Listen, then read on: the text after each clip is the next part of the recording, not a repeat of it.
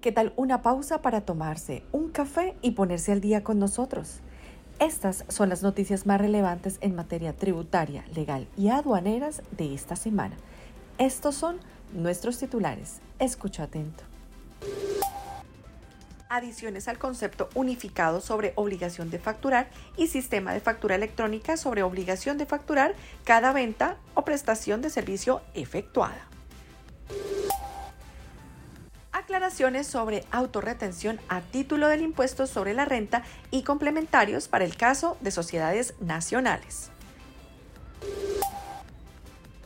Modificación de la resolución que determina la competencia funcional y territorial de las direcciones seccionales de la DIAN. Consejo de Estado hace precisiones sobre alcance del derecho al debido proceso en solicitudes de devolución de saldos a favor. Modificación del artículo 246 del Estatuto Tributario. Aquí un resumen. Tributación por las ventas generadas a través del comercio digital. Contribuyentes de regímenes sustitutivos obligados a presentar declaración de activos en el exterior. ¿Es prueba suficiente la copia de la declaración de importación digitalizada? Es inadecuado que una misma persona ejerza funciones de representante legal y de contador. Responsabilidad de administradores en materia de indicadores financieros sobre deterioro patrimonial y riesgo de insolvencia. Requisitos para que reuniones de junta directiva puedan realizarse por medio de aplicativos de mensajería de datos. Comencemos adiciones al concepto unificado sobre obligación de facturar y sistema de factura electrónica sobre obligación de facturar cada venta o prestación de servicio efectuada. Mediante oficio número 100 208 192-1364, radicado número 908261 del 17 de noviembre del 2022, la DIAN realizó adiciones al concepto número 106 del 19 de agosto del 2022 obligación de facturar y sistema de factura electrónica para incorporar la doctrina vigente sobre facturación en aprovechamiento de residuos sólidos del Servicio Público Domiciliario de aseo, operaciones de entidades designadas como ejecutoras de proyectos de inversión en el marco del Sistema General de Regalías. Obligación de facturar cada venta o prestación de servicios efectuada entrega de los estímulos a la creación y a la investigación y a la actividad artística y cultural de que trata la Ley 397 de 1997. Operaciones sobre las que se debe o no generarse el documento soporte en adquisiciones con sujetos no obligados a expedir factura de venta o documento equivalente. Generación del documento soporte de pago de nómina electrónica. Inoperancia de valores negativos por inclusión de provisiones inclusión de la retención en la fuente por pagos laborales y la debida conservación de dicho soporte electrónico y mensajes de confirmación en el caso de servicios públicos. Aclaraciones sobre autorretención a título del impuesto sobre la renta y complementarios para el caso de sociedades nacionales.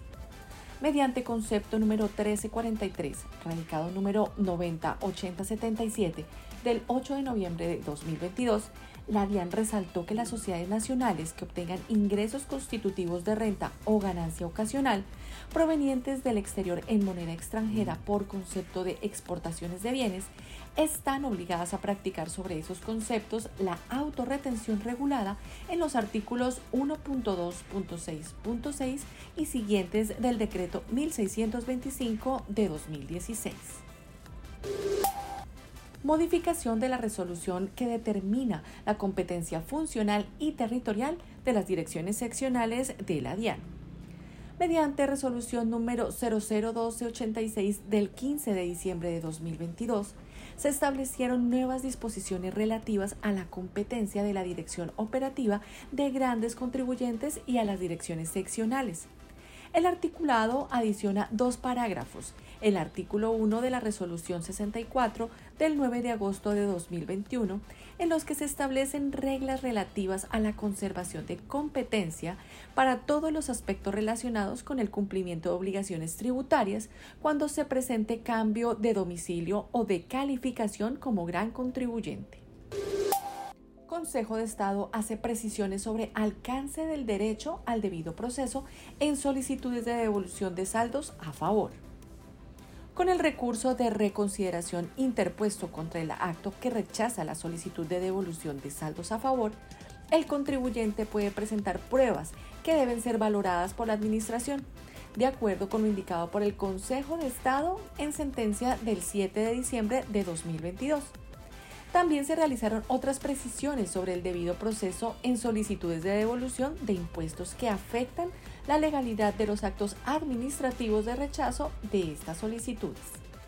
Entre las violaciones al debido proceso resaltadas por el Consejo de Estado, cabe destacar que cuando la DIAN considere que existe error o falta de requisitos frente a los impuestos descontables denunciados por el contribuyente, debe suspender el término para devolver con el objeto de adelantar la correspondiente investigación por el área de fiscalización, por lo que no procede el rechazo de la solicitud.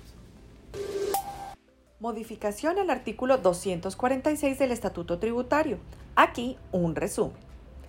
La reforma trae cambios en la tarifa especial para dividendos y participaciones recibidos por establecimientos permanentes de sociedades extranjeras, generando un aumento de la tarifa a un 20% por lo que este porcentaje se aplicará cuando los dividendos y participaciones que se paguen o abonen en cuenta de establecimiento permanentes en Colombia de sociedades extranjeras provengan de utilidades que hayan sido atribuidas a título de ingreso no constitutivo de renta ni ganancia ocasional. Tributación por las ventas generadas a través del comercio digital. La reforma tributaria adicionó el artículo 20-3 al Estatuto Tributario, el cual determina el impuesto sobre la renta y complementarios a las personas no residentes o entidades no domiciliadas en el país con presencia económica significativa en Colombia. Este impuesto recae sobre los ingresos provenientes de la venta de bienes o prestación de servicios a clientes usuarios ubicados en el territorio nacional desde interacciones deliberadas y sistemáticas, comúnmente conocidas como ventas digitales la sujeción al impuesto se encuentra explícito en su articulado, pero es importante resaltar que aquellos no residentes o no domiciliados en el país que obtengan ingresos brutos iguales o superiores a 31.300 VT por las ventas realizadas en territorio nacional estarán condicionados a la presentación del impuesto. Contribuyentes de regímenes sustitutivos obligados a presentar declaración de activos en el exterior. El artículo 63 de la Ley 2277 del 2022 modifica el inciso primero del artículo 607 del Estatuto Tributario, el cual da origen a la obligación de presentación de la declaración a los contribuyentes de régimen sustitutivo del impuesto sobre la renta a presentar la declaración anual de activos en el exterior quienes estarán obligados a aquellos contribuyentes quienes al primero de enero de cada año posean activos por un valor patrimonial superior a los 3.580 VTs. ¿Es prueba suficiente la copia de la declaración de importación digitalizada? La Subdirección de Doctrina y Normatividad en su concepto 100, 208, 192-1374 aclara y ratifica que la declaración de importación digitalizada es documento suficiente para efecto de las acciones de control posterior, por lo que la presentación de esta será prueba suficiente para que los transportadores nacionales acrediten ante la autoridad aduanera la legal introducción y permanencia de las mercancías en el país siempre y cuando la información que reposa en dicho documento sea la misma a la presentada en los sistemas informáticos de la DIAN. Continuemos con las noticias legales. Es inadecuado que una misma persona ejerza funciones de representante legal y de contador.